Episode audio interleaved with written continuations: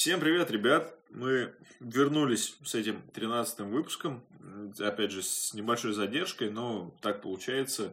Ходим по всяким другим подкастам, рассказываем про мобильную фотографию. Я сейчас про себя немножко хвастаюсь, что в, это, в ПЕФе был.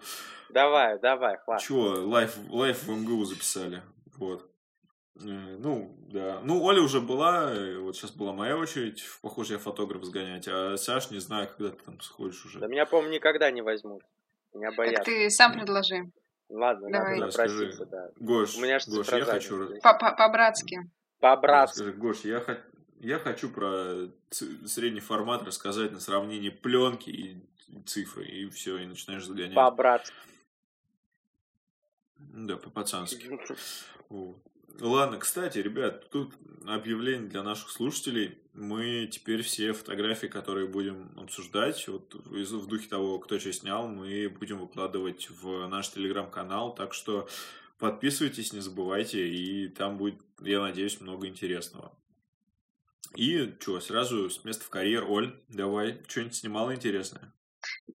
Э, Во-первых, да, привет всем. Я поняла, что я, возможно, на записи не говорила, что я здесь, но я здесь, так что привет снова. А, за прошедшую неделю, может быть, чуть больше с момента, как мы записывали в прошлый раз, я немного пофотографировала в студии, потому что у нас прошла очередная фотовстреча, когда мы сняли студию и поснимали с ребятами друг друга и девушек, и, в общем, это было, это было интересно. То есть мы снова Снимали собрались. девушек? Ну да. Ну то есть, получается, у нас наконец Вы немного так в студию ходили, а не в сбалансировался состав, что м, было примерно поровну и парней, и девушек, и было кого снимать. Можно было просто подходить к людям, просить их попозировать, и это было очень здорово. Вот. Я уже даже выложила первую часть фотографий, которые, которые сделала, но еще очень много лежит и ждет обработки. Вот. Я думаю, что портреты, которые я сняла девочки, мы можем прикрепить ссылкой в телеграм-канале. Там такая очень контрастная серия с Аней а, на бордовом фоне и ЧБшная серия. Я прям очень сильно кайфанула от э, того, от, от процесса съемки, от того, как мы э, об- общались, как мы что-то придумывали вместе, от образа, который она сама придумала. То есть это была ее инициатива, в каком образе прийти. А, Она мне скидывала заранее образ, э, я сказала, что да, это клево, давай так поснимаем, и в итоге получилось интересно. Вот, но будет еще вы- вторая часть. То есть вы в этот раз прям согласовывали, что собираетесь делать? Ну, кон- конкретно, конкретно мы с Аней, да, мы подумали заранее насчет образов. Аня подобрала а, одежду, которую она хочет использовать. Мы чуть-чуть пообсуждали, как это будет проходить. Вот, и уже на месте я ее пофотографировала, и потом он- а, она поработала еще с другими ребятами, и сама пофотографировала. То есть это такая, а, получается, атмосфера, где не обязательно приходить к какой-то одной роли, быть только героем на фотографиях или быть за камерой, и ты можешь э, и так, и так работать, взаимодействовать с другими ребятами. И это очень круто. Аня, Аня пришла вообще со своей камерой. Я не знала, что у нее есть камера. Это было просто сюрприз. И, в общем, получилось очень интересно и необычно. Вот. А, ну, собственно, а помимо фотографий со встречи, я еще немного поснимала свой офис. Ам, Я работаю дизайнером в агентстве, и я немного поснимала офис. Что-то как-то я начала прям немного в быт ударилась, в офисный быт, поснимала его, там какие-то предметы, а чайник, раковина, растения, там, отражение в стеклах, вот такое вот. Э, Такая короткая, набирается уже какая-то серия фотографий про него, про этот офис, я как-нибудь выложу этот пост, но а, в нашем телеграм-канале мы запостим это раньше, так что подписывайтесь, и вы увидите это первыми. Подожди, а Аня, это... Она же была на ТГД? Да, да, да, да, это Она Аня, приезжала. э, да, вы с ней знакомы, ты тоже снимала ей портреты на камеру, когда приезжал в Питер. Да, это она А, же. да, да, на маме, да, да, да, точно, все вспомнил, да, был Мамма такой, да. Мы поняли э, на этой встрече, что через какое-то время про- будет год, и такие, о боже, надо что-то придумать на год, на год начала питерских этих и устроить Подожди, а что-нибудь это масштабное. 20... 21 числа, ты же, по-моему, писал, да? Что 21 числа? Год, типа, как встречи устраиваются. Нет, это будет 11 мая. А, 21 апреля это была московская, московская встреча. А питерская была 11 мая, вот, по-моему, так. Ну, в общем, тогда 25 апреля устраиваем, я как раз приеду. Да, ты еще приедешь, так что какая-то да. такая... Ну, либо это будет совмещенная туса, либо это будет две тусы. Я думаю, что оба варианта приятные. Осталось придумать какой-то движ классный. Ну, у нас еще три месяца почти. Да. Тусы! Нормально, успеем. Сань, давай тоже приезжай в конце апреля в Москву. Ну, какой в Москву? В Питер. В Питер. Тебе же там, по-моему, можно. Мне можно по электронной визе, да, но я не приеду. Ну ты жопа. Я приеду Антон, а что с московскими встречами? Только в июле. Э, я... Мне лень вылазить на улицу, потому что холодно, и я вот как раз на записи «Похоже, я фотограф» встретился с э, Максимом Загребельным. Угу. И он такой, типа, чё с этими... А, и там еще был Саша Турусов. Угу. И такие, типа, чё, когда? И я такой, да я не знаю, мне холодно на улице, не трогайте так зачем, меня, зачем на как улице? тепло будет. Да ну в Москве все аморфные, никто не, не хочет напрягаться. Мне Блин, там, ребята, в студии классно, даже с телефоном. Мы, короче, э, по-моему, по-моему, Женя, так как Женя был с камерой, Женя выставил свет, а потом мы снимали э, с этим с этим же светом в этой же локации, вот вот все настроено, настроенный сетап, мы снимали то же самое рядом на телефон офигенно было, очень удобно, правда. Ну да, особенно если пилот не включить. Ну, типа вы, с, вы собираете несколько уголков для съемки в одном зале там на 100 квадратов и просто перемещаетесь по залу, что-то делаете. Офигенно. Вообще, Такую кару- карусель там, по, по очереди. Вот, так что давай, Антон, устраивать что-нибудь. Я один не вывезу это. Так одному и не надо. Ну, они все немножко что-то, не знаю. Я, я закидывал удочку, все молчат. Так они же не писали, что хотели, что они да, живы. но все, но, но, но все скидывают-то на меня.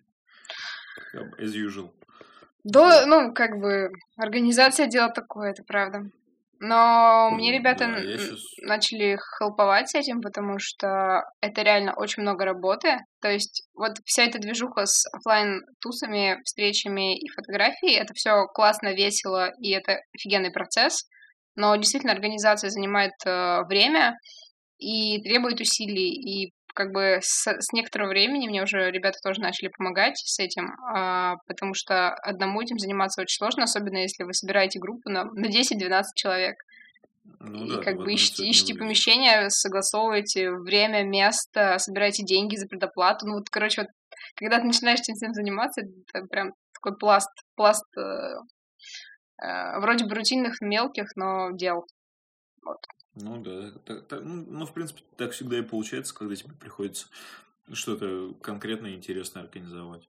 Вот. Не, ну, короче, у тебя была студия. Да, у меня была студия и офис, и чуть-чуть бэкстейджа. Там есть одна очень такая фотография с бэкстейджа, которая мне нравится, и я тоже отправлю тебе, чтобы мы опубликовали это в канале. Mm. Хотя ну, я же сама да. могу, что это ну да. Не, ну, как я скажу, как мы опубликуем этот подкаст, так и сделаем. Чего я хотел спросить еще? А, и что у тебя за фотографий? Ты же ее начала ее заниматься. Читать. А, читать? Нет, я... На... Слушай, я ее не дочитала, я ее пока оставила, и я переключилась на другую книгу. То есть я дочитала mm. до какого-то момента, такая, так, надо подумать или надо что-то делать, и я переключилась с нее. То есть она у меня еще висит как вторая книжка, а я переключилась на другую и читаю ее. Mm, понятно. Чего, Саша, а у тебя как? Понятно, не снимал, окей, хорошо. Угадал. Да, у меня что-то... Этой неделе я копил ману, чтобы в конце улететь в Свояси.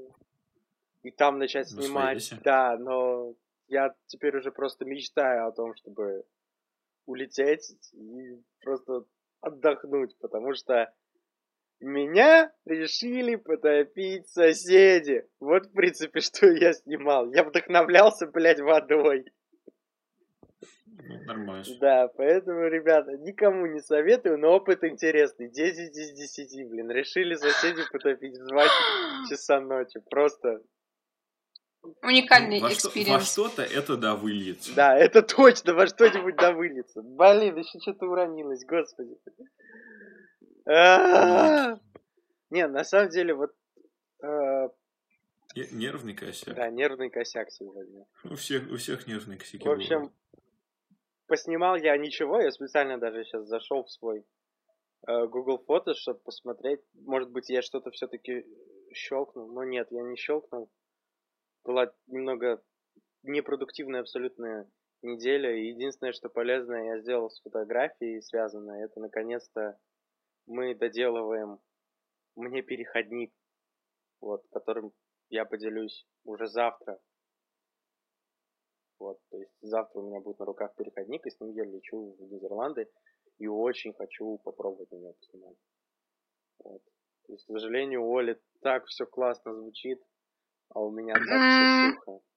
Ну, слушай, недели бывают разные, вот что я скажу. А, да, бывает недели, я тоже прекрасные. ничего не снимаю.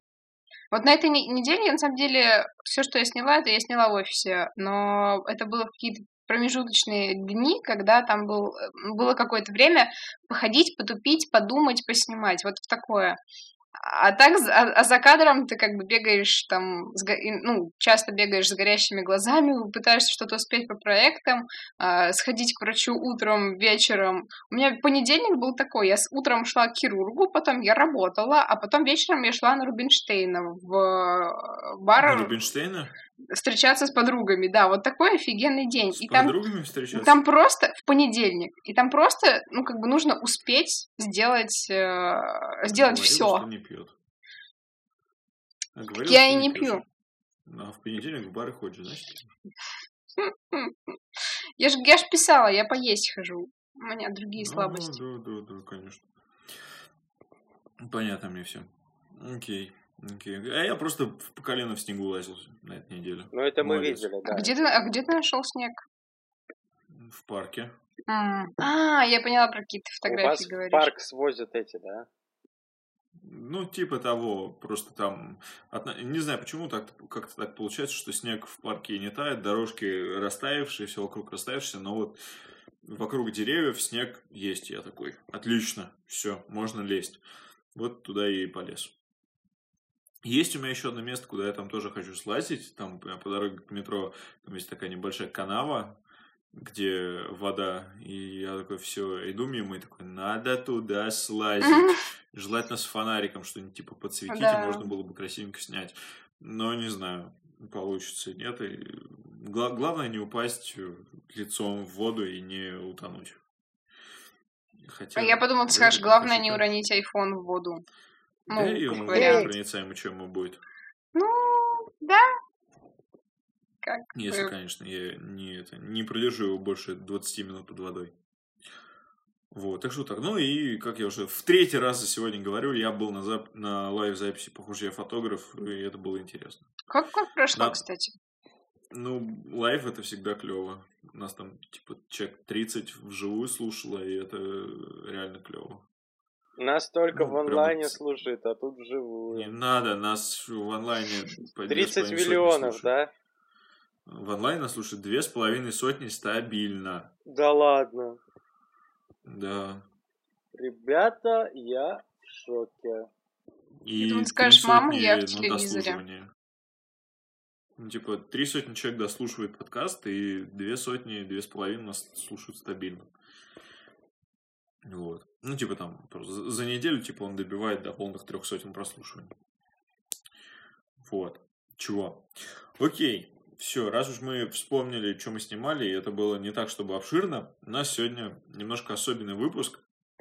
У нас сегодня есть гость, с которым мы обсудим некоторые принципы фотографии. Может быть, вы для себя что-то интересное поймете, может, мы для себя что-то интересное поймем и к чему-то перейдем.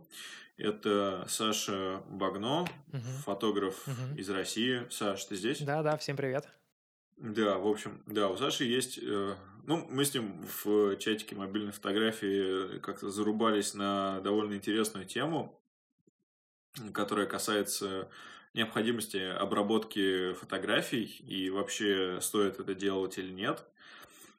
Это мы обсудим, но сначала начнем с одной из наших старых тем, которую мы в прошлом выпуске обсуждали. Саш, ты учился где-нибудь фотографировать? Да. Так. Ну, то есть это Может быть, поэтому у Саши такие клевые фотографии? Ну, я... Как вариант, да. Знаете, есть... Э, я хотел бы по этот, пошутить на эту тему, но, к сожалению, когда начинал фотографировать, YouTube еще не было. Вот. Но, как правило, всяким новым вещам я сейчас учусь исключительно получая среднее ютуберское образование. А, в частности, я а, делал ремонт, и мне были вопросы, там, типа, как шпаклевать. Ну, я открываю YouTube, набираю, как шпаклевать, и там какой-нибудь мастер Андрей в течение 20 минут показывает все нюансы шпаклевочки, и через два часа я уже, ну, не мастер Андрей, конечно, но неплохо. Ну, что-то понимаешь. Да, да, но, к сожалению, сейчас это, ну, как бы, на меня это не подходит, потому что я учился гораздо раньше, но учился я по-разному. Могу прямо сейчас начать рассказывать, если вам... Если у вас есть, да, если, если есть какие-то дополняющие вопросы, ну, можете задать, либо я там примусь.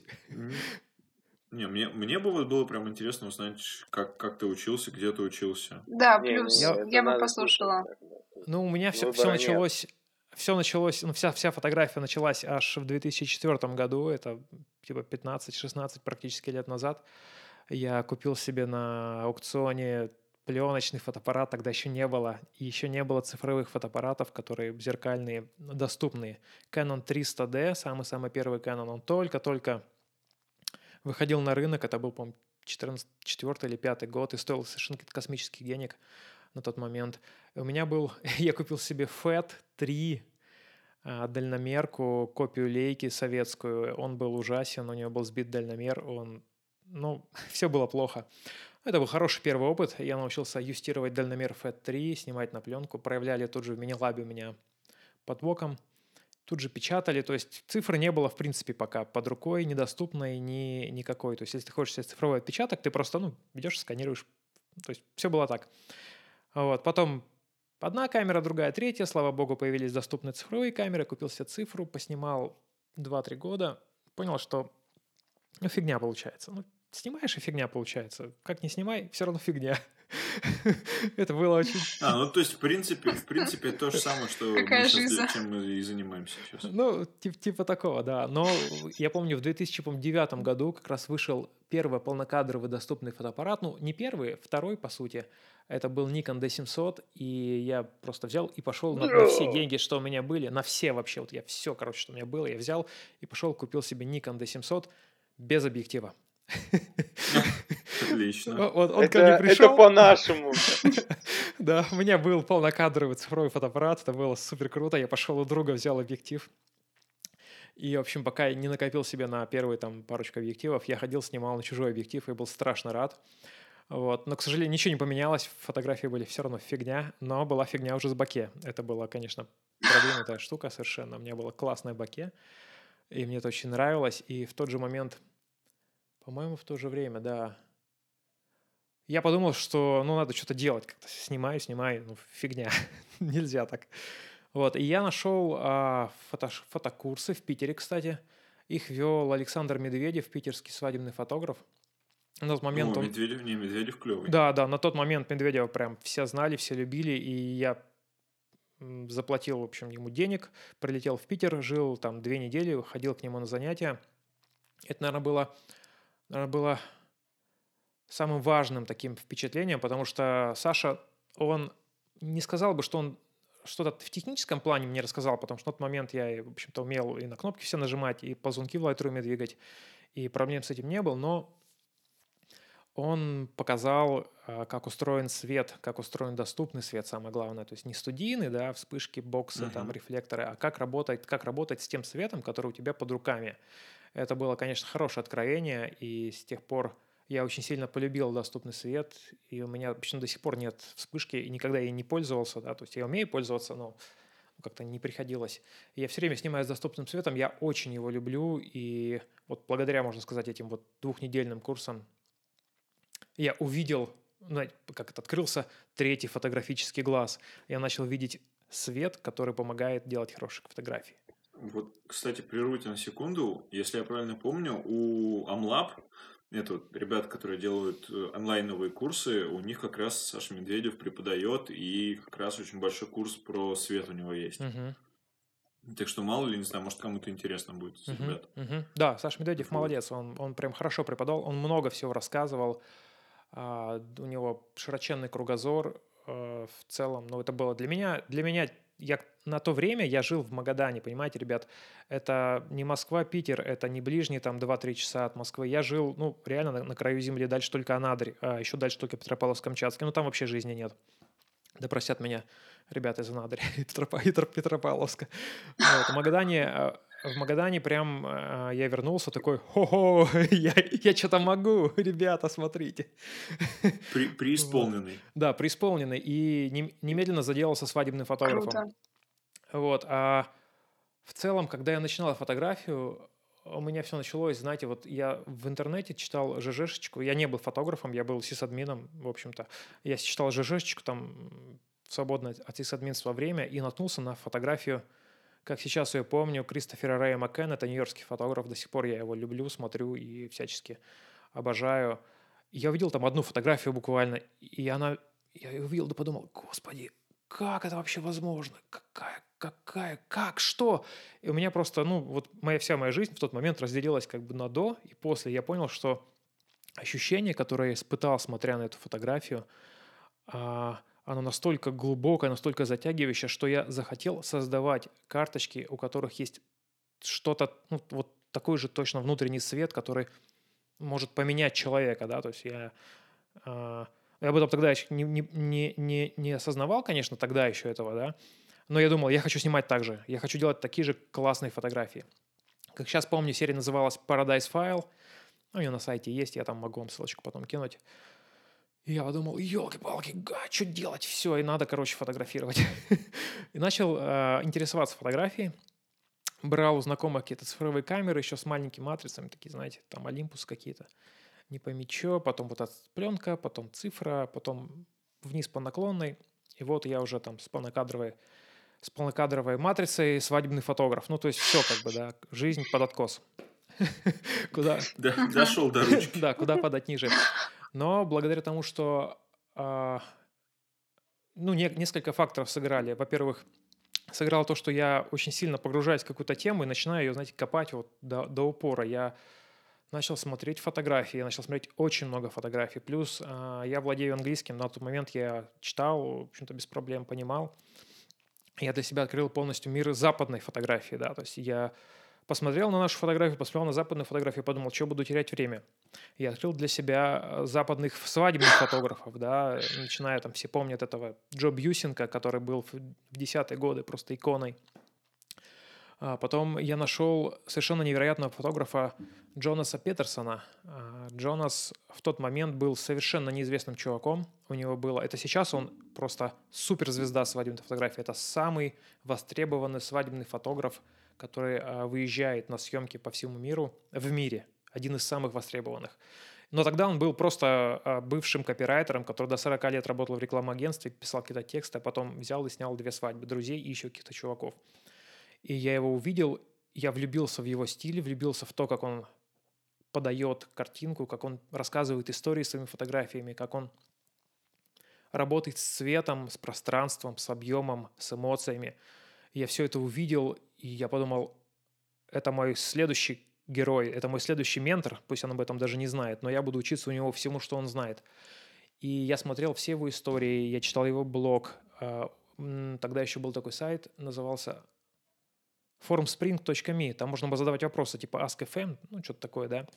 А, и у него был этот у него был этот огромный, огромный форум Spring, там были, я не знаю, тысячи вопросов, тысячи ответов. У меня я все это себе сохранил в PDF-ку. Я читал их там по два, по три раза и перечитывал все, что он говорит о том, о сем, о пятом, о десятом. То есть я, ну, я узнал, я знал о нем все. Да, я знал, себе. где он живет, я знал, что у него есть два сына, что у него есть жена, куда он путешествует, что он любит, какую музыку он слушает, какие фильмы он смотрит. То есть это было не то, что я стал, знаешь, как, как этот фанат, сумасшедший фанат, который хочет увидеть. Как жесткий сталкер. Но я захотел... такая да, максимально влезть в его шкуру, чтобы понять, откуда он берет вот это вот видение, да, как, как он угу. сформировался, что на него повлияло. А, и то же самое у меня, кстати, случилось с первым фотографом Рэем Маккеном. У него на сайте, на его еще самом первом сайте, лежали какие-то миксы какой-то музыки. То есть он слушал какую-то музыку выложил ее еще в формате Real Audio. Это супер старый формат, его сейчас вообще не существует в мире. И я скачал эти миксы, ходил, слушал эту музыку, пытаясь вот понять, да, частью какой mm-hmm. культуры он является, что сформировало его как личность, что сформировало его как художника, да, какие книги он читает. Вот это все было для меня важно, все это важно было узнать, повторить, прочитать, чтобы а, получить вдохновение и какие-то новые мысли из тех же источников, да, которые сформировали его. И Джо, Джонас Питерсон тоже э, очень сильно на меня повлиял, в частности, на свадебную фотографию. И на тот момент, э, как региональные свадебные фотографы адаптировали все, что делали московские и питерские свадебные фотографы, а я тырил прямиком у западных чуваков. То есть я совершенно не стесняясь брал ракурсы, идеи, свет, может, какие-то эмоции. То есть я копировал, повторял, а, я вдохновлялся, я адаптировал, то есть это было частью моей, моего как бы образования, да. Я сам себя образовывал таким образом, я старался не повторять, но а, даже не знаю, как что что-то черпать в да, найти найти найти вдохновение в этих в людях, в, в не, не просто в их фотографиях, да, а в их личности. То есть я пытался заглянуть за фотографию с тем, чтобы сделать а, что-то, что меня будет так же радовать, как радуют их фотографии. То, то есть понять подход и то, как они мыслят, я угу. правильно понимаю? Да, именно так. Ага. И потом, спустя много-много лет, буквально в прошлом или позапрошлом году, я читал в Твиттере, по-моему, Михаил Жешков писал об этом. Это довольно известный русский дизайнер. И он писал, что это а, один из важных способов роста как художника, как творца. Это найти себе ментора, да, пусть он даже не знает об этом, и максимально погрузиться в его мир, чтобы знать что-то о нем. И я подумал, ах, какой я молодец, догадался сам. Ну, это да, это, это прям достойная. Клё, Очень клё, круто. история. Да, но это на самом деле не конец, не, не конец истории. Я потом ездил на мастер-классы э, к... Ну, скажем так, когда я был сисадмином, к нам из Питера приезжал тоже сисадмин, специалист по 1С. Вот, его звали Петя Карасев. А, вот, может быть, слышали о таком? Нет, не помню. Петр Карасев, ну, ну, come on. Питерский фотограф. Не, у меня, у меня прям вообще нету... Ну, в общем, он, он был еще в то время... Интересно. Мне кажется, я тоже не слышала. ну ладно. Э, довольно известный свадебный фотограф питерский, и сейчас фуд-фотографией занимается путешественник. В общем, там он в Инстаграме что там 50 тысяч подписчиков, что ли, 60. Ну, в общем, он такой 54 900 да, Да, прикол, прикольный творческий парень. И э, я у него был на мастер-классах, он преподавал. Я привозил его в Магадан в свое время, чтобы он провел мастер-класс для магаданцев. И где я еще учился? А, это еще не вся история, блин, ребята, ну, надолго тут. Вот. И, в общем, а, с Петром Карасевым тоже а, мы дружим, общаемся периодически. Прекрасный совершенно человек замечательный художник, у него замечательное видение, он тонко чувствует цвет, и мне очень нравится, что он снимает, а, как он пишет, он снимаю как дышу, так и есть. Он, он очень легок в съемке, он как будто он танцует. Вот реально, вот прекрасные кадры, прекрасные фотографии. Вот. Единственное, что у него очень много сторис, тяжело. очень много сторис. Петр, прекращай. Вот. Ну, ему просто нравится делиться прекрасными фотографиями, я, я очень хорошо понимаю. Вот. И время шло, я фотографировал, потом я перестал фотографировать, потом я переехал в Новороссийск, потом у меня родились дети, ну и у меня, у жены. Вот, и с фотографией стало совсем глухо, но я не потерял еще к ней интерес, и где-то в каком в 16 году, в 16 году я решил, что пора продолжить обучение, но пора продолжить обучение уже в таком таком фундаментальном э, фундаментальном режиме. Я пошел в питерскую школу Док-Док-Док к Мише Доможилову. Я посмотрел. О, так, так, так. Да, я посмотрел, как, а, как снимает Миша, я посмотрел на его школу. Мой магаданский друг у него отучился на сезон раньше, я у него все расспросил. И я увидел, что ребята, они вот реально на одной волне со мной. Они черпают вдохновение у лучших из лучших. Вот. А выяснилось, что Миша, он страшный гик по образованию, то есть он любит образование, любит образовательный процесс, умеет его строить, умеет преподавать. Он прекрасно а, видит, понимает, чувствует, дает обратную связь. То есть я прям с удовольствием смотрю, как он общается со студентами, что он им говорит, как он им помогает. Плюс у него широченный кругозор, а у него какая-то феноменальная память, он помнит всех студентов по имени и по фамилии. Я, блин, одноклассников забыл, я, я всех уже позабывал, а он помнит всех своих студентов. Вот. Плюс мне страшно понравилось в его фотошколе то, что он не стал там а, говорить, типа, вот, ну мы что-нибудь поучим, там что-нибудь получится. Он говорит, ребят, ну нам нужны цели, да. Цель такая, вы должны быть опубликованы минимум в одном федеральном СМИ, вот. Если вы выиграете какой-нибудь конкурс российский, прекрасно, международный конкурс замечательно. То есть мы работаем на большую цель. Да, цель должна быть супер цель. Вот. И если посмотреть на сайте фотошколы, можно увидеть, сколько а, его выпускников взяли, либо попали в шорт-лист, либо взяли гран-при, либо попали в первое, второе, третье место, либо опубликовались в каком-то федеральном, либо зарубежном СМИ. Там реально счет идет на десятки, на сотни э, публикаций и... А, господи, славу забыл. И побед. Вот. Школа классная, но я бросил. Но я, к сожалению, проучился буквально три месяца и бросил по личным причинам. У меня не хватило просто сил. У меня было слишком много дел, нужно делать было до, вне как бы, фотошколы. А, а, кстати, плюс фотошколы в том, что она помогает, она позволяет учиться удаленно, то есть не надо приходить на занятия, все через интернет, и все очень круто работает в этом случае тоже. Вот я бросил. Ну, тем более, если я правильно понимаю, она же про документалистику больше, а, а если уж ты занимаешь документалистикой, не обязательно ходить на пары, а можно снимать свои, допустим, проекты где-нибудь да. из дома. Ну, Именно так. Да, да. Я, естественно, я пошел на первый курс документальная фотография. У меня к тому времени был уже небольшой документальный проект, и э, я с ним выиграл грант, мне дали 50, 50% скидку на обучение, но я благополучно слился. Вот, было очень обидно. Вот, кстати, исходя из твоего подхода, у меня до того, как мы вот сейчас сели общаться, у меня был к тебе вопрос, а вот ты, ты снимаешь э, довольно Э, ну, грубо говоря, что вижу, то и снимаю, ну, угу. по крайней мере, как, как, как мне это кажется.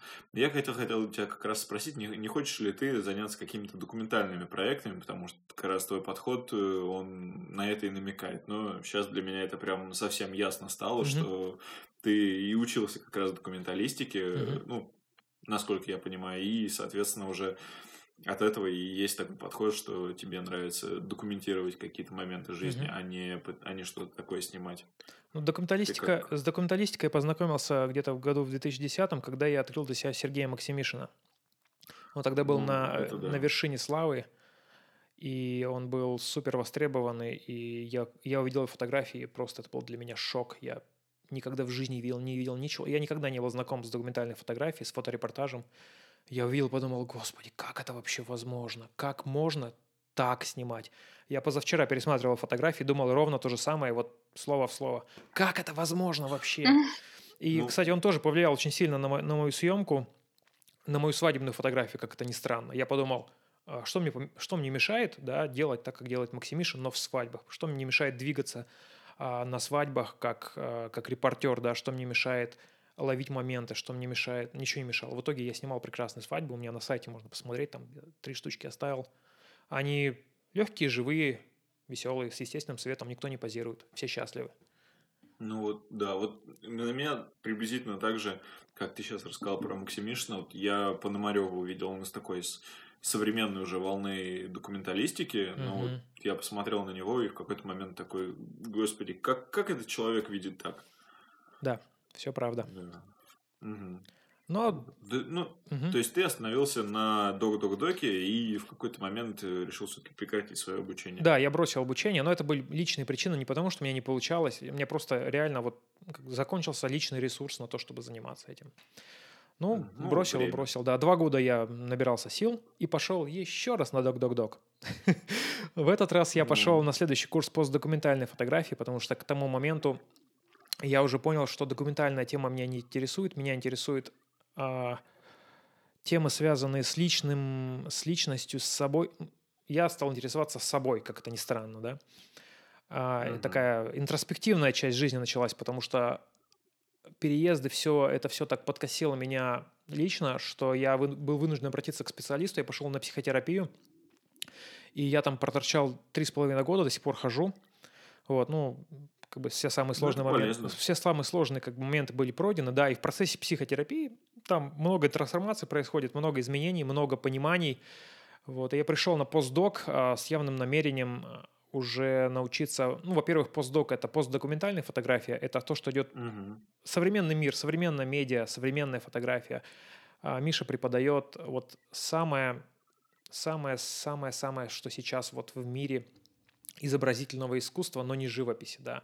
Это и цифровая фотография, и цифровое видео, там, в общем, там огромный, огромный слой, все лекции, они все лекции современные, все материалы, которые он использует для подготовки лекции, это то, что может устареть через год, и такое тоже было, типа, говорит, я готовился к лекции, понял, что все уже устарело, делал новую. Вот. В общем, такой cutting edge, как говорится. Как говорится.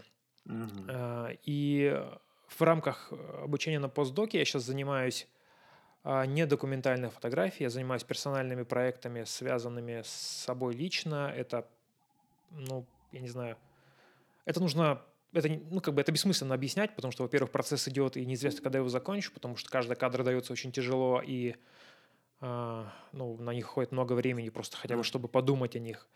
Вот. И ну, плюс, ну, да. ну, плюс использование разных технологий, медиа и прочего пытаюсь как-то инкорпорировать в свою, в свою работу с тем, чтобы перейти от а, фиксирования дес- действительности на следующий уровень под названием а, попытка, сейчас скажу как-то, это можно описать как попытка изобразить образами то, о чем очень сложно сказать словами.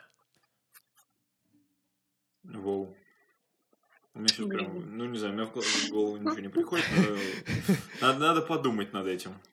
Ну, ну я, это, я это, это случается, когда просто... есть какой-то... Ну, да. Я сейчас вам процитирую этот кусок, я специально даже выписал, чтобы вам процитировать его. Звучит оно следующее. А, как известно, формирование символа – это работа эго, пытающего справиться с тревогами, вызванными отношения со значимым объектом. Все, мой мозг ушел.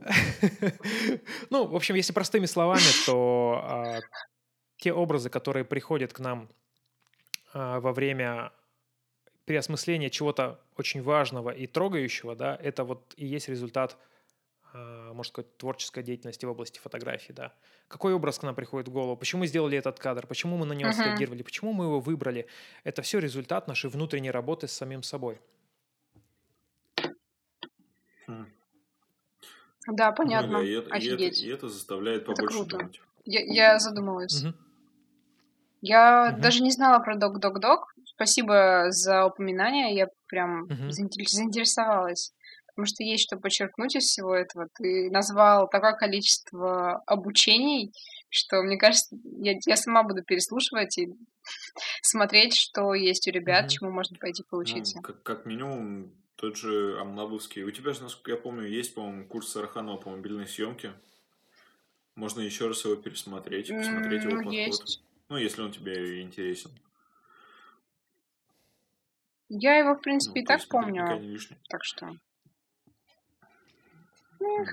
Да. Саша, у тебя что-нибудь еще по поводу... Ну, помимо того, что сейчас ты работаешь над персональными проектами. Ну, у меня есть планы. ну, почему планы? Планы это так. Сегодня есть, завтра нет. Вот, но в целом, конечно, я в, по большому счету хотел бы получить э, образование в области искусств, э, либо бакалавра, либо магистра, и желательно за рубежом. Ну, в, в эту сторону я работаю, и я надеюсь, что, может быть, в следующем году мне удастся начать обучение где-нибудь. Ну, это круто, и всяческие удачи. Это угу. я, единственное, наверное, чем я сейчас могу помочь. Спасибо. Да. Вот, ну а давайте... Да, да спасибо за рассказ. Это очень интересно было. Говорим о критериях хорошей фотографии, тем более как оказалось у нас здесь человек с образованием. Вот, поэтому... Вот, Саш, давай начнем с тебя. Что для тебя критерии хорошего фото? Это хороший вопрос. Сейчас попробую сформулировать. Но в первую очередь у хорошести фотографии есть всегда несколько слоев, да. Она может быть хорошая технически, она может быть а... хорошая визуально, она может быть хорошая в, смысл... в смысловом плане, да, то есть это может быть как... Ну, в каком-то высказывании. Да, это может быть как физический объект, как продукт, там, что-то еще, и, и на, на, на уровне смыслов. Ну, кому, как бы, кому что uh-huh. нравится, да, причем не обязательно, чтобы все три были хорошие, не обязательно, чтобы две из трех были хорошие, а, но, как правило, чем глубже мы опускаемся по слоям, и чем больше мы из этих слоев извлекаем, да, тем приятнее и больше, больше удовольствия. То есть приятно смотреть нарезку фотографию, да. Приятно смотреть нарезку фотографию с хорошим светом. Но еще более приятно смотреть нарезку в хорошую фотографию, да, там, условно говоря, голой женщины. Ну, я упрощаю, ну, да. Да, да, да, да. Приятно смотреть на фотографию, в которой, в которой раскрыта какая-то мысль, да. Но еще приятнее, когда а, эта мысль раскрыта не в лоб, а в обход. А еще приятнее, когда она раскрыта в обход, но есть еще дополнительные подслои, да, когда затрагиваются дополнительные темы. А, а еще интереснее, когда эта фотография, помимо вот всех перечисленных характеристик, еще цепляет какое-то внутреннее сходное переживание с тем, которое было у фотографа, и у тебя начинает что-то резонировать на таком низком уровне, что ты думаешь, типа, откуда ты знаешь, да, откуда ты знаешь, вот как ты смог снять то, что чувствовал я, да, э, общность опыта. Вот критерий вот таких, их много, их несколько.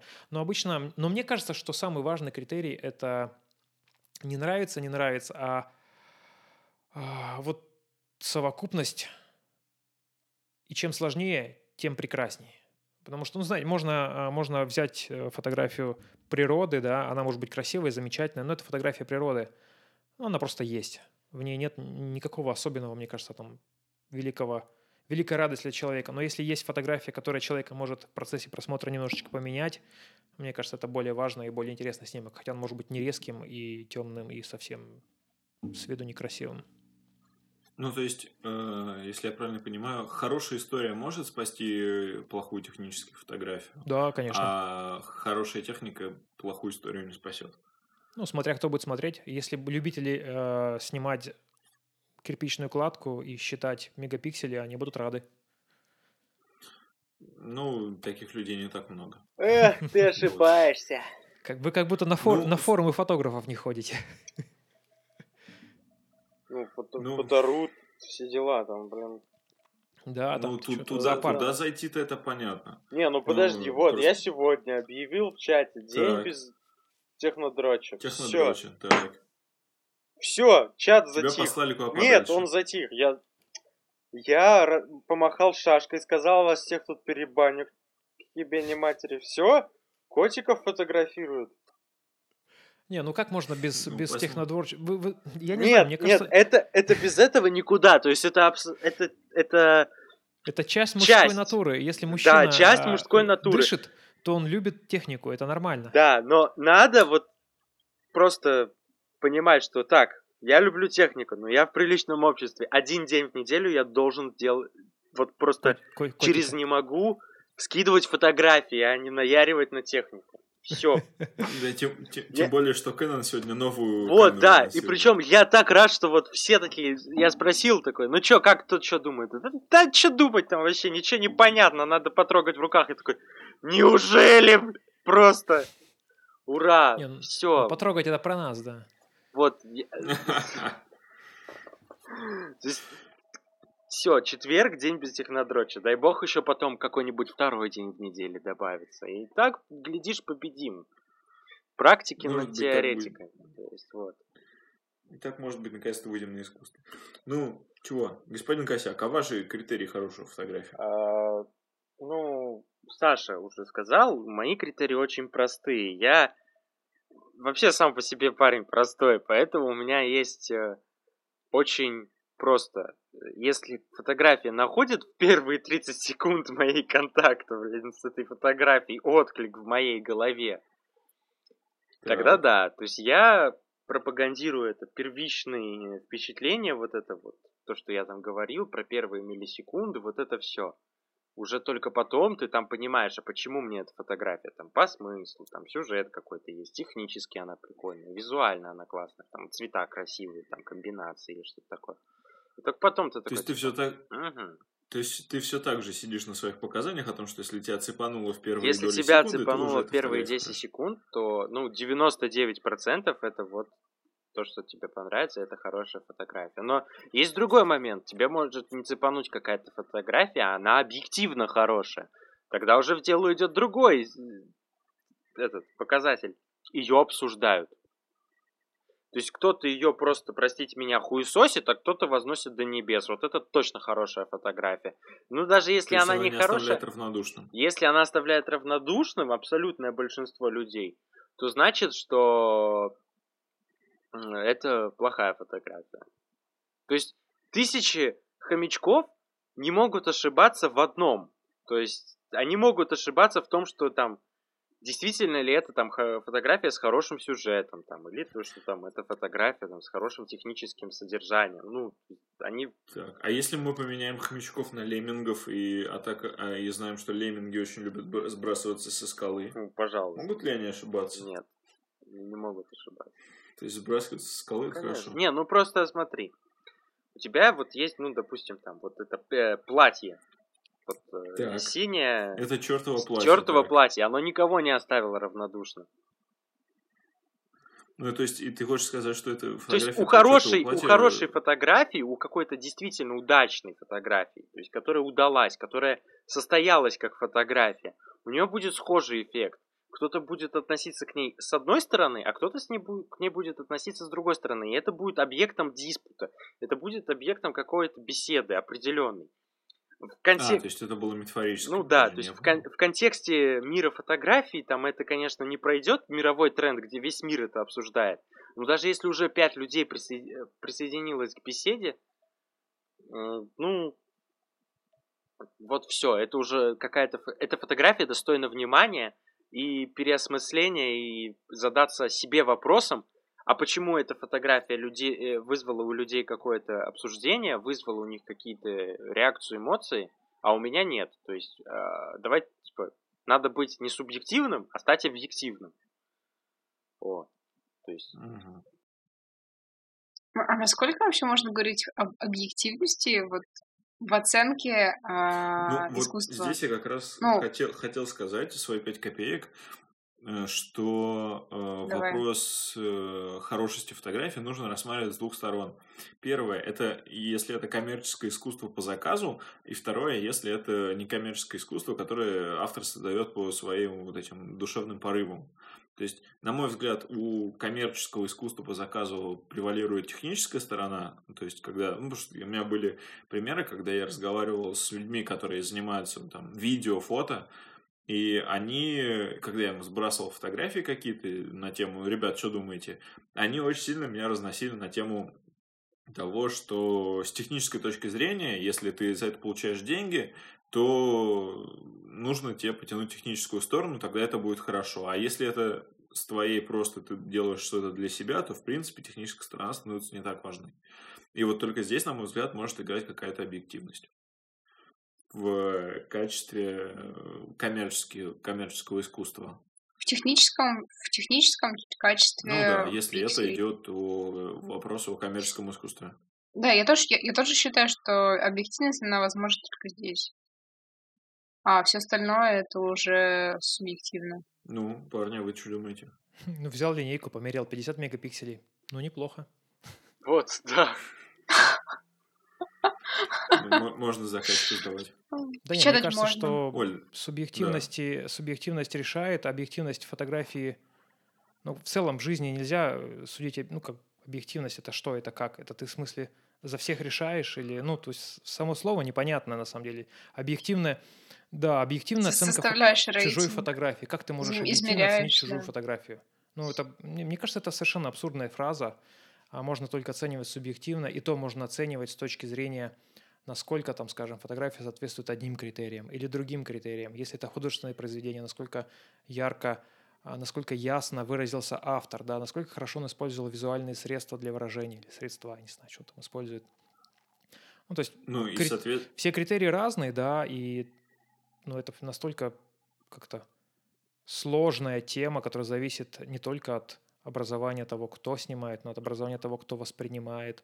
Ну и вообще, то есть Я тут ну, теряюсь. И, и, да, не, и, соответственно, насколько я понимаю, нам все-таки лучше тогда, если мы хотим сделать какую-то относительно, ну, естественно, это всегда будет относительно объективная оценка, нам всегда нужно знать э, то, почему автор это сделал, то есть нам нужно какое-то пояснение в таком случае. Uh-huh. И, на мой взгляд, картинка просто вырванная из интернета, там, в Инстаграме просто, там, не знаю, фотография дерева, ну, просто какую-то, я там, не знаю, фотографию с дерева сделал, выложил, и, соответственно, без какой-то подписи, без какого-то объяснения люди вряд ли смогут, на мой взгляд, сделать какую-то объективную оценку. Ну, а как правило... Да, они могут жмак... Угу. Просто, как да. правило, к Нет. проектам фотографическим, документальным, либо недокументальным, а, обязательно добавляется так называемый statement. Это авторская, авторский текст, который поясняет и раскрывает мысль, о чем эта работа.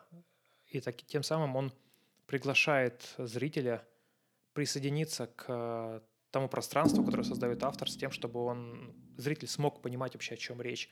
Без стейтмента все это совершенно бессмысленно. Если зайти на а, сайт любого фотографа, у него каждая работа начинается со стейтмента. Да. Это документально, не документально, неважно. А насчет а, фотографий в Инстаграме, вот откройте буквально вот кого будет секундочка. Есть такой дядька, его зовут Грегори Крюцен. Крюцен, там C-R-E-W пишется, да. А, там фотографии в Инстаграме ни о чем. Ну, ты смотришь, ну, фотография, фотография, да. А в реальной жизни Грегори Крюцен – это супер дорогой фотограф. Его фотографии выкупает до того, как он их снял, и на съемку каждой фотографии уходит сотни тысяч долларов. Там задействуется там 20, 30, 50 человек, как кино снимают. А в Инстаграме смотришь, ну, херня какая-то. Я тоже так могу. Это не тот дядя, который постановочно ставит свет и фоткает на формат. Да, да, да, тот самый, не, не, тот не. самый дядя. Тот самый, самый, да. Он даже, он а даже камеру не трогает руками, у него ассистент на кнопочку нажимает. Не, я просто, просто я, я, я смотрю, что у него в Инстаграме, и это 50 на 50. С какой-то стороны здесь э, явная постанова со светом, а где-то, на мой взгляд, ну, просто относительно с репортажным подходом снятые кадры. Это все постановка. Я пойду, Офигеть. я пойду посмотрю Инстаграм, потому что дядя, где-то были фотографии из бэкстейджа, и там он позволял себе натягивать огромный э, белое полотно, рассеиватель, то есть использовать, просто, не знаю, размером, блин, с мою квартиру. Именно так. То есть, и то, что он, скорее всего, туда... Так, Инстаграм, он меня ищет, не ищет. Корея. Ну, там дом сжег для одного кадра, ну, как старый дом, ну, понятно. То есть вообще хотели... дядя не парится. А, ну да, в принципе, дядя не парится, зуб свой фотографирует. Ну, блин, красавчик. Ты, кажется, ты его персональный аккаунт, да, нашел? А его работы, по-моему, в другом, ну, в другом аккаунте, Крюцен, нет? Крюцен Studio. Ну, он, он, он, он там очень сильно, да, насколько да, я да, понимаю, да. все-таки перемешан в на своем персональном аккаунте. Угу, и угу. там много разного, и это очень, очень крутое. Угу. Его надо будет обязательно, кстати, приложить. Да, это к вопросу того, нужно ли пояснять э, некоторые свои работы. Ну, нужно, конечно, особенно если эта работа больше, чем просто фотография какой-нибудь красоты. Да, вот, вот, вот с этим я согласен. Если ты делаешь что-то масштабное и что-то сложное для понимания, нужно приложить и написать, зачем ты это сделал и что ты сделал. Угу. Вот. Так, а теперь э, такой вопрос. Мы его еще не затрагивали с ребятами, но вопрос. Обработка. Вот, допустим, Крюсон, если, надеюсь, я правильно произнес uh-huh. фамилию, uh-huh. он э, все-таки и много света приносит на площадку, и, скорее всего, все-таки в студии, э, ну, я имею в виду на посте, они очень сильно с ними работают. И я хотел спросить, а с нашей стороны мы обработкой занимаемся? Давайте начнем. Оль, с тебя. Ты у нас ведешь э, телеграм-канал о мобильной фотографии. И как я прочитал у одних э, ребят, когда они делали подборки, ссылаясь на твой канал, они написали, что складывается ощущение, что, ну, это комментарий, которому уже года два, там написано, что складывается ощущение, что вся мобильная фотография – это сплошная обработка. Что ты, что ты скажешь и о своем подходе к этому, и о том, что они за предъяву тебе выкатили? Слушай, ну, по поводу предъяв, блин, это интернет, э, где на каждом заборе что-нибудь написано, и где любой автор может что-то рассказать и назвать это мнением. А, конкретно про связь мобильной фотографии обработки, вот как я себе это вижу. А, как все уже, наверное, знают, когда я только начала снимать на телефон, а, это был не самый лучший телефон, фотографии были тоже не самые классные. Не даже в техническом смысле, не доходя уже до всех остальных уровней, которые очень здорово до меня Саша перечислил. И обработка там была необходима, чтобы хоть как-то облагородить а, ужасный вид фотографий. Вот. А сейчас, э, сейчас э, я немножко по-другому смотрю на обработку, и я по-прежнему получаю большое удовольствие от того, что я делаю ядерные, химозные, очень яркие картинки, а, с одной стороны.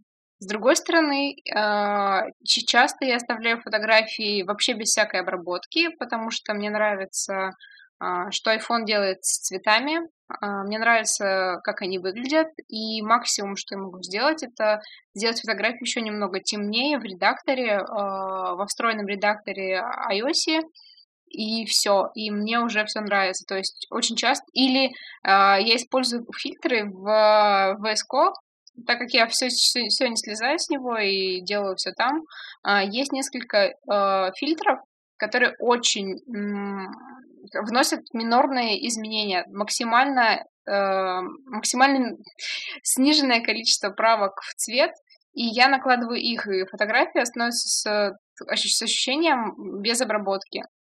Таких фотографий, если сейчас, если сейчас открыть мой инстаграм, можно там не обнаружить, потому что я не всегда их выкладываю, а, потому что я еще в них сама не уверена, и этот подход я не так уж давно внедряю, э, и вот э, привычку к виду фотографий без обработки я еще не выработала для того, чтобы делиться им и воспринимать их как что-то красивое, потому что э, большая часть моей ленты это все равно обработанные и красиво покрашенные фотографии. И это то, к чему я стремлюсь. Но при этом а, я думаю, что это направление со сниженным количеством обработки я буду развивать. Просто для того, чтобы не обрабатывать фотографии, нужно, чтобы телефон тебе их нормально снял. А если ты снимаешь на телефон за 10 тысяч, обычно он не очень красиво автоматически красит эти фотографии, и ты все равно должен с ними что-то делать. То есть, на мой взгляд, такая палка о двух концах. То есть, а, отвечая на твой вопрос, я не считаю, что мобильная фотография – это обязательно обработка. Вовсе нет. А, просто конкретно для меня это еще даже не 50, не 50-50, а какие-нибудь 20 на 80. 20 это фотографии, которые я готова принять, полюбить и, ну, без обработки, такими, какие они есть. А оставшиеся 80 мне все еще хочется а, покрасить а, как-то иначе, не так, как они были сняты. Угу. То есть вот настолько. Ну окей. Хорошо. Сашка, Сяк, давай ты. Я чего? Насколько, насколько сильно ты любишь да? издеваться над фотографиями и переделывать их от так, того, что ты снял сначала? фотографии, по-моему, все очень понятно, что у меня обработка сводится к тому, что там поправить цвета, там что-то, свет, там, и, там, и все. Ну и там обрезать что-то нужно, или наоборот чуть-чуть пошире сделать. Но я никогда там не занимался перелопачиванием фотографий, там делать и, и розовую траву, там, не знаю, там, кирпичи черные, ну, или вот что-то такое. Нет, я таким не занимаюсь. Я вот как сфотографировал, а? А как Нодия? А как Илья Нодия? Или как? Нодия, да. Ну, ну просто Нодия фамилия. Не, ну, то есть коллаж клеить, то есть, э, если ты про обработку, там, склеить несколько частей фотографии из одной, то это, ну, это, по-моему, не, это не сложно, и это там не, не надо много ума, чтобы это делать.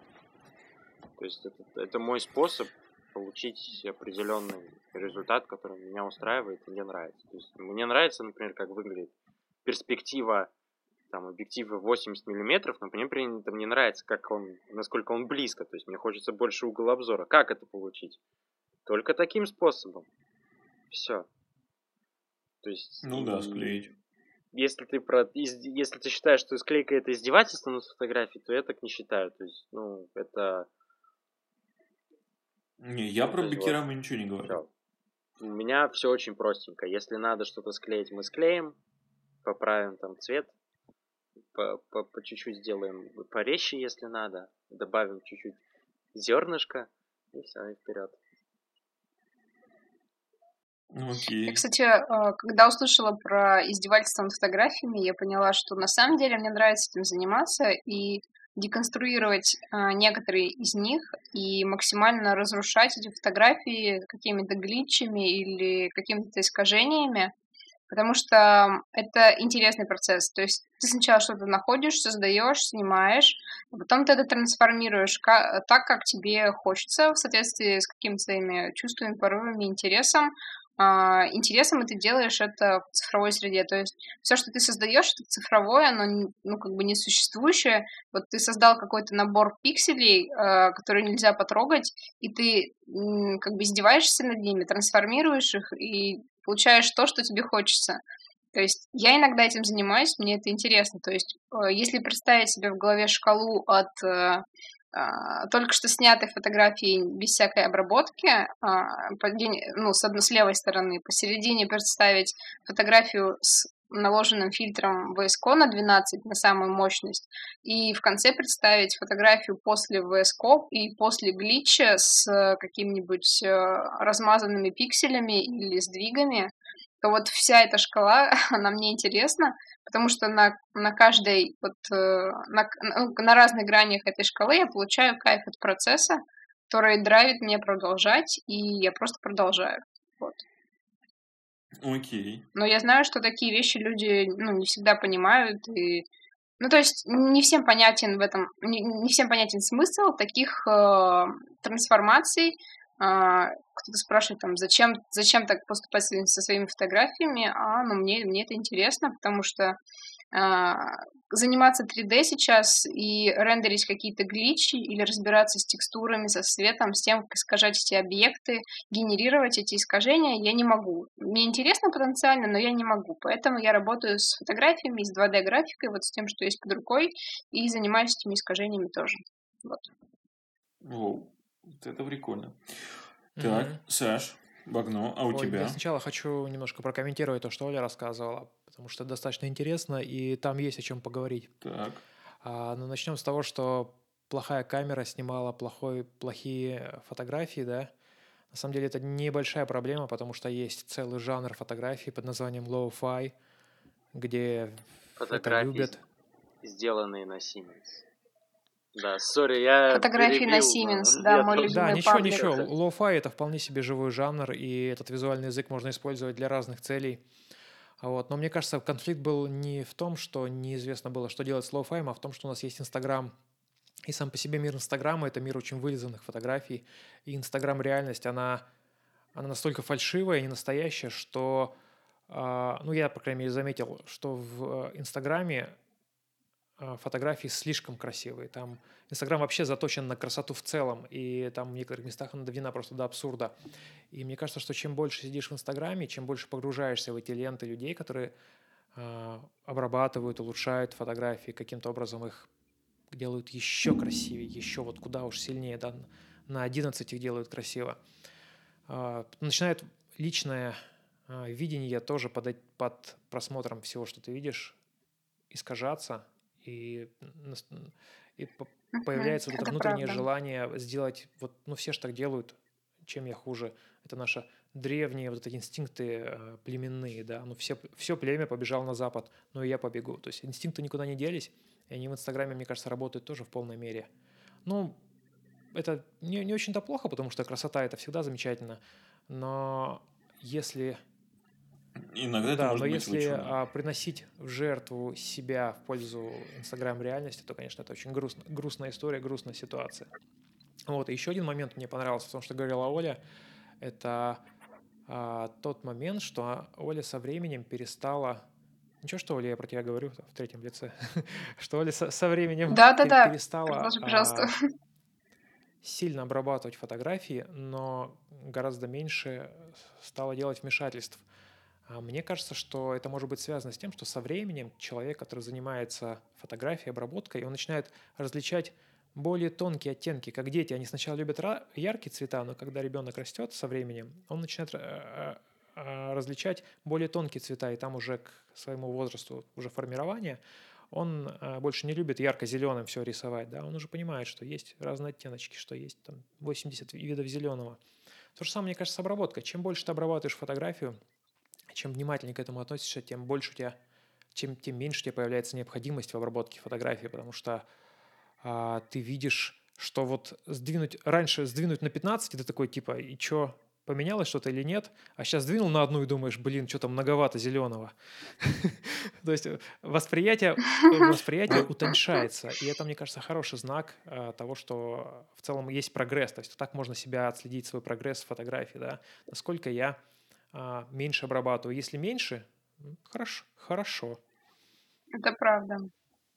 Вот, кстати, сюда же могу вклиниться. Я недавно разговаривал с э, несколькими э, московскими репортажниками. Мне стало интересно один подход их, что э, фотографии у документалистов, у того же там Пономарева и прочих, они, в принципе, похожи. Они все насыщенность, они убирают, и, может быть, ну, типа, есть vibrance и saturation. Насколько я понимаю, они saturation очень сильно прибивают и немножечко поднимают vibrance, чтобы оттенки появились.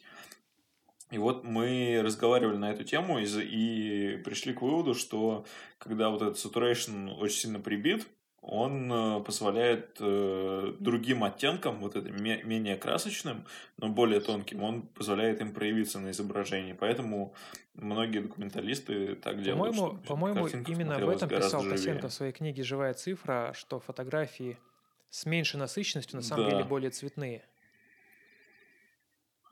Да, да, да, да. Он, ну, я просто никак не доберусь э, прочитать полноценно, но вот из того, что в разговоре было у нас, да, потому что отсылки на него были сто ну процентов.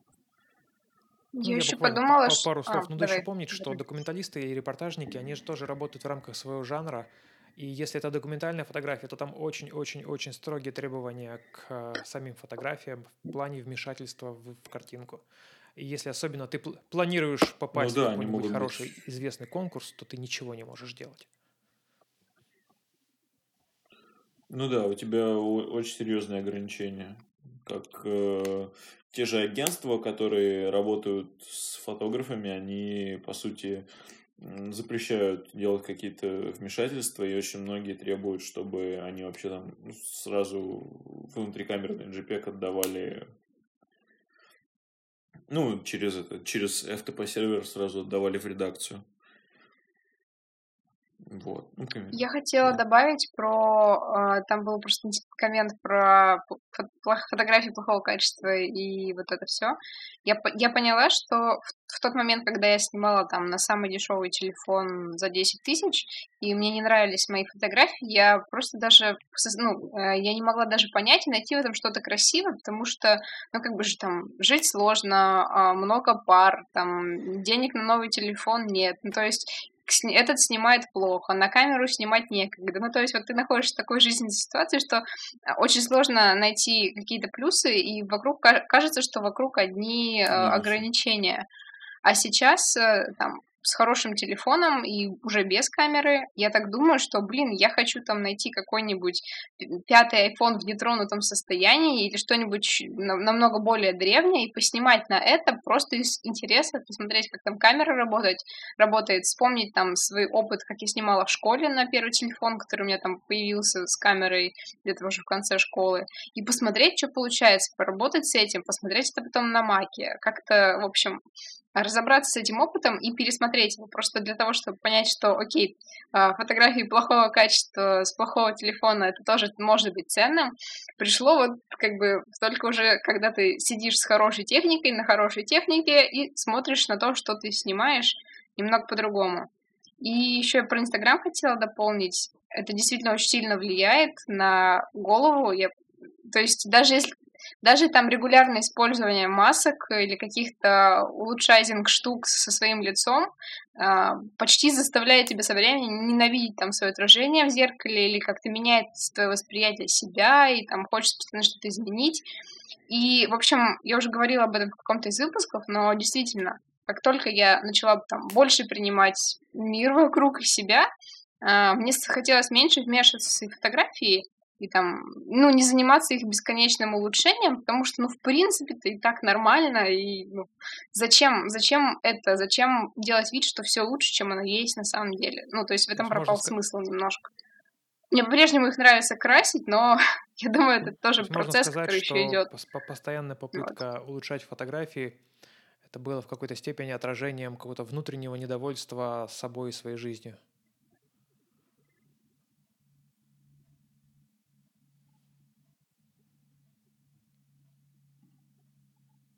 Алло. А, меня, я, я, у меня чуть-чуть повторю. пропал Саша, я вообще Видимо, не у меня слышала. связь не очень хорошая. Я хотел, да. я хотел а, сказать, что в какой-то степени, возможно, улучшение фотографий бесконечное вот это вот стремление к совершенству могло быть просто отражением uh-huh. внутренней какой-то недовлетворенности, может быть, собой, может быть, жизнью. Да, абсолютно. Ну, абсолютно, да. да. Я, я вижу, ну, сейчас я вижу, что это связанные вещи, и что, ну, то есть, это, это все, все, что там я снимаю, все, что я на обращаю внимание, э, все, на что я обращаю внимание, и все, что я потом делюсь, это формирует, во-первых, какое-то видение меня как себя и какой-то образ, который я хотела бы показ показывать другим. А, и вот в какой-то момент э, раньше, например, да, это действительно был не совсем честный образ, то есть, когда ты хочешь выглядеть лучше, чем ты есть, что как будто твои фотографии лучше, чем ты сам есть. И в этом была своя ценность какая-то. Вот который, которая, которая mm-hmm. оказалась ложной. Вот еще, так. еще у меня есть небольшое дополнение. Очень интересный процесс. А, хорошего, плохого качества, что сейчас все понимается. Вот этот, эту проблему как раз решает образование. Обычно хорошее образование, оно вводит студента и показывает ему все возможные визуальные языки, которые сегодня существуют в современной фотографии, с тем, что у него нет вопросов, что делать с плохой кадр, кадром, да, как, как снимать это, как снимать то. И а, получается, нет разрыва между имеющейся техникой или какими-то имеющимися инструментами и тем, для чего их можно применить. То есть ты знаешь, что это для этого, а вот тот для другого. И все счастливы в итоге. Ну да, когда ты начинаешь да, понимать, какой инструмент подходит uh-huh. для какой задачи, и не пытаешься на спичную коробку снять, не uh-huh. знаю, музыкальный концерт. Да, ну, грубо говоря. Тоже нужная вещь. Да. И, э, Кажется, нужно пойти поучиться. Да, это точно.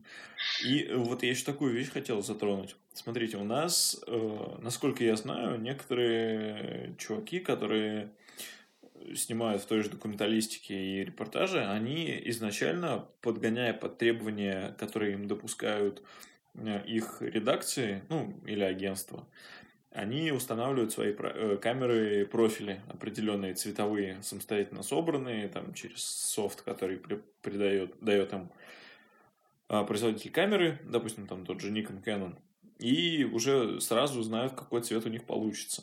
Приблизительно такой же у нас есть в айфоне в стандартном приложении камеры, которое позволяет нам э, регулировать цветовые профили, которые мы используем.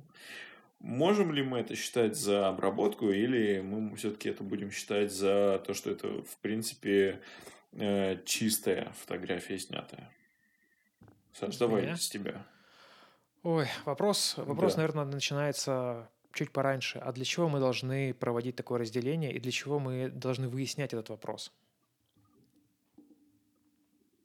Ну, вот мне интересно просто, можно, можем ли мы считать изображение чистым, не отредактированным, если э, использовался встроенный в камеру цветовой профиль? Ох, вот все равно хочется выяснить, да, в чем цель э, вот этого вопроса. Для чего нужно, для чего нужно понимать, ну, как бы, да, что такое чистое изображение? То есть, ну, если начать деконструировать этот вопрос, то возникнет еще больше вопросов. Да? Что значит без обработки? Что значит с обработкой? Ну, да. чистое изображение – это полученное просто внутрикамерный JPEG, может быть, впоследствии с каким-то небольшим поправленным, там, не знаю, балансом белого и минимальной поправкой экспозиции – а обработанное изображение это там, где уже были существ... относительно существенно изменены ну, цвета. Ну, видишь, э, да, вот я понимаю, но тут можно понимании. спросить, да, баланс белого изменяется, насколько единиц это немножко, а насколько уже много, да, экспозицию до скольки можно считать немножко, а до скольки можно считать много, да, а дебайеризация, скажем, матрицы, она входит уже в этот процесс или она не входит, а когда происходит кодирование JPEG, да, там же происходит математическая трансформация, да, ну, там, там, там, там же тоже, там, да, там эти преобразования Фурье и прочая штука, и сжатие сжатие, а это считается или нет. Mm-hmm. Понимаешь, пока нет толст, точного вот этого вот определения, что считать одним, а что считать другим, то и говорить об этом, ну, это, да, переливать из пустого в порожнее. У нас как будто бы нет а, объекта разговора, то есть не о чем разговаривать. То есть мы можем просто порассуждать на эту тему так, типа, ну, может быть, это чисто, а может быть, не чисто. А критерии, так как нет критериев, то и мы не можем вынести какое-то суждение. Угу. Всё, понятно. Ну, это, в принципе, то, в принципе, Перефразирую есть, по простым языком. Нехер сравнивать жопу с пальцем. Хорошо. Ну, относительно. А, Окей. Мне еще кажется, что у чистой ну, в самом вопросе про чистую фотографию а, есть какая-то ценность чистой фотографии. Ну, то есть э, ценность в том, что с ней ничего не сделано, и вот она а какая, такая, какая есть. И да, и меня, меня всегда с этого бомбило, ну, еще там очень давно, когда я начала снимать, что мне там говорили, что вот, вот есть, есть люди вроде меня, которые очень любят обрабатывать фотографии, а есть э, вот кардинально противоположный лагерь. А, это люди, которые вообще не обрабатывают фотографии. И вот а, этот лагерь обычно считает, что а, вот наилучшая фотография это та, которая снята, и с ней вот ничего не делать. Вот как снята, так она и есть. Вот они эту чистость, а, нетронутость фотографии возводят в какой-то абсолют, как uh-huh.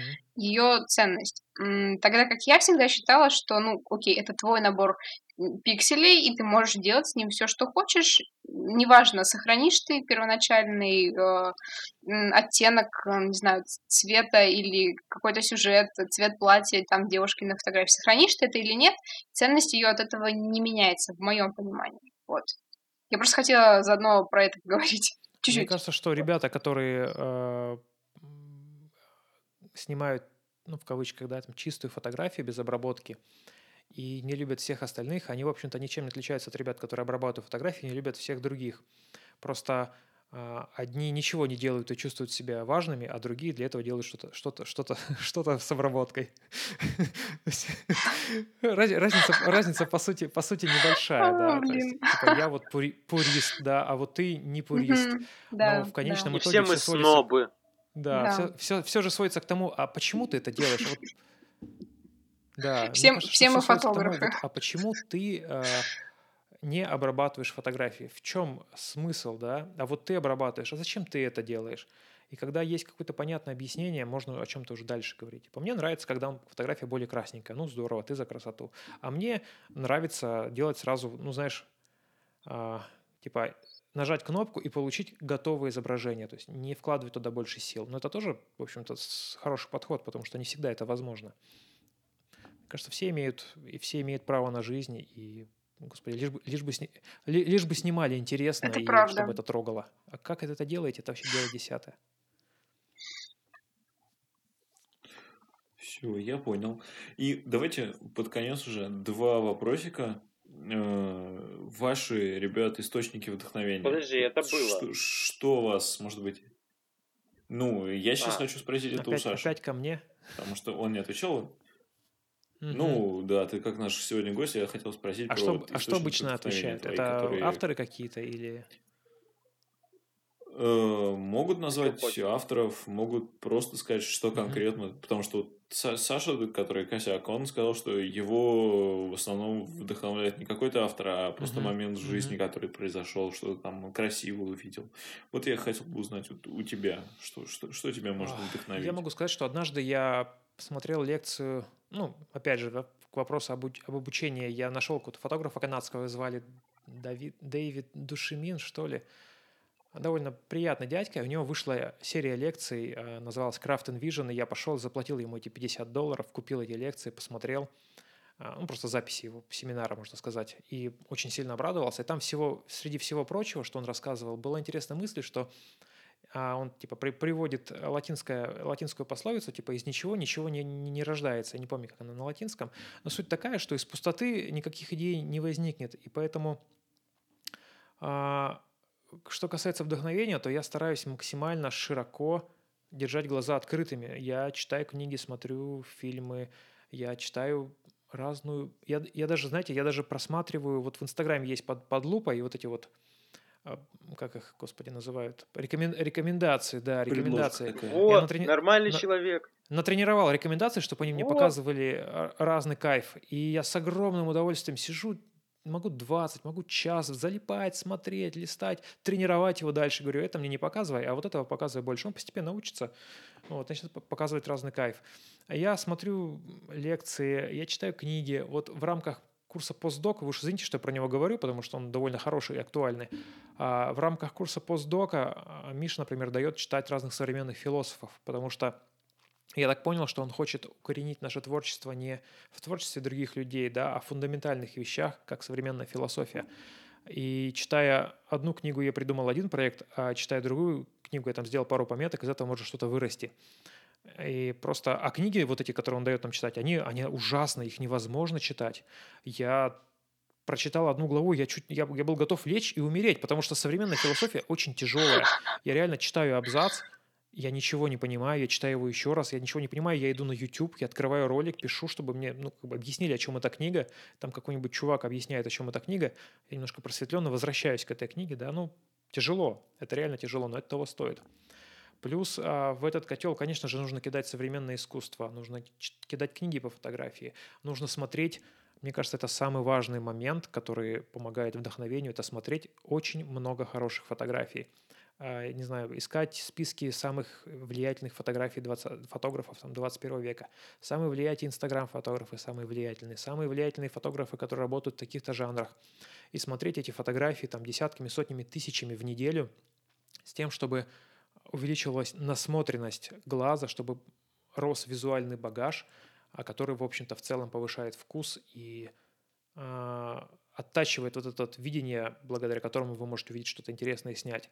Мне кажется, вдохновение, оно берется из жизни.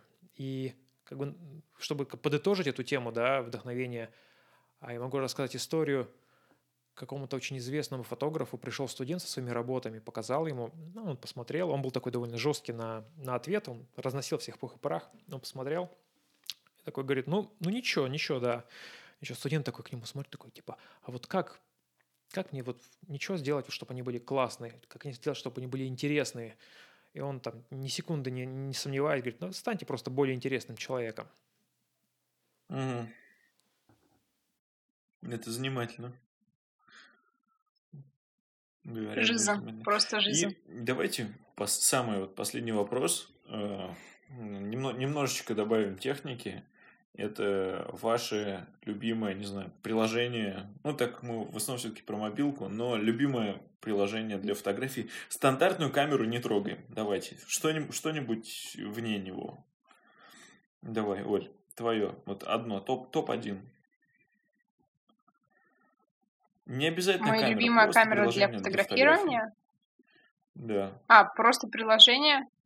Но если нельзя называть дефолтную камеру, то я бы назвала фокус, потому что я наконец поснимала лю- людей через него, и мне понравился и процесс, угу. и результат. Я даже думаю денежек да. им занести за Окей, полную версию. Саш, косяк, давай ты.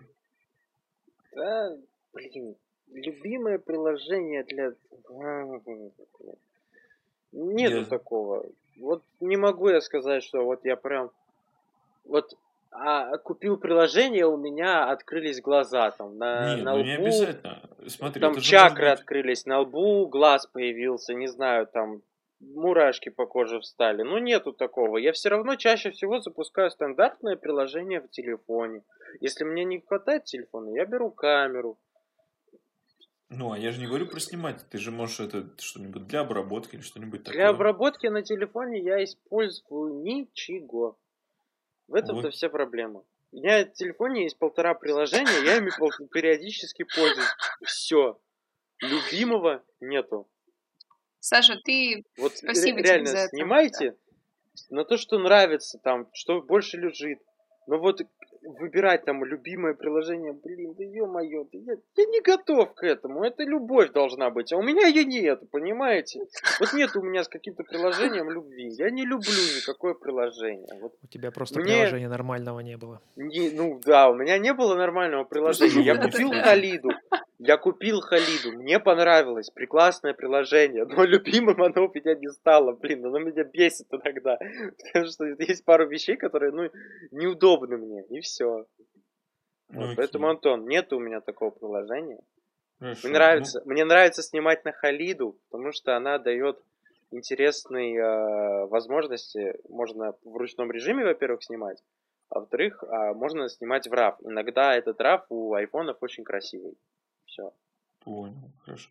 Ну, у меня это просто, у меня это Darkroom, как бы я не скакал по другим приложениям, это все равно останется он, потому что он позволяет лучше всего работать с изображением, ну и там можно просто сделать приятную картинку. Вот. И, Саш, Погно, давай, твое, вот что, mm-hmm. что тебе больше всего нравится? Ну, вот оно, не знаю, это не обязательно что-то прям выбирать, но просто мало ли, что-то последнее У меня есть одно, одно, одно приложение, которое мне пару раз прям сильно помогло в жизни, я бы сказал, а, потому что есть приложение, называется TPE, TPE, если так английским буквами писать. А, оно показывает, а, сейчас скажу, это приложение для фотографов, которым нужно знать, где встает, садится свет, луна, солнце, длительность дня, когда наступают сумерки, когда наступают там гражданские, когда морские сумерки наступают, когда солнце А, заходит. это вот The Photographer's да, да. Ephemerik. Да-да-да, вот это приложение, ага. я его типа там 100 миллионов лет назад купил, когда он еще ничего не стоил, он только-только развивалось, и с тех пор э, оно у меня всегда с собой, и пар, вот прям пару раз было в прошлом году, что мне нужно было знать точно до сантиметра, где Луна вылезет, и я поставил камеру, я там сделал сцену, какая мне была нужна, я с этой штукой там прицелился и, в общем-то, не ошибся. И точное время, вылезла Луна, когда надо, вот все, как я хотел. И я очень люблю это, теперь я очень сильно люблю это приложение, оно умеет предсказывать будущее. Не каждый умеет. Понятно. И это круто. Реально, это очень круто. Ну, а на этом чего, ребят, будем закругляться? У нас сегодня была, на мой взгляд, очень познавательная и очень интересная беседа. Поговорили про творчество, обучение, про фотографию вообще. И сегодня с вами в эфире был Саша Косяк. Да, это я. Оля Драгунова. Да, всем спасибо. Я Ан- Антон Кузьмин и наш гость Саша Багно. Очень-очень хороший фотограф. Спасибо большое всем. Спасибо, что пригласили. Было очень здорово, приятно с вами пообщаться. Беседа получилась очень крутой. Мне прям максимально было интересно послушать, и нам, нам теперь нужен, э, нужно огромное количество ссылок под описанием к этому выпуску, чтобы сослаться на все, что Саша нам назвал, посоветовал и рассказал в рамках своей творческой истории. Было очень интересно поговорить и послушать. Подписывайтесь на Сашу на Инстаграм, у него потрясающие фотографии. Да, было очень приятно послушать и поговорить. Спасибо. Да. Да. Не забывайте подписываться на нас, шерить и ставить оценочки в iTunes, потому что это позволит как можно большему количеству людей узнать, услышать и, может быть, что-то интересное для себя понять. Всем удачи, всем пока. Пока. Пока. Пока-пока.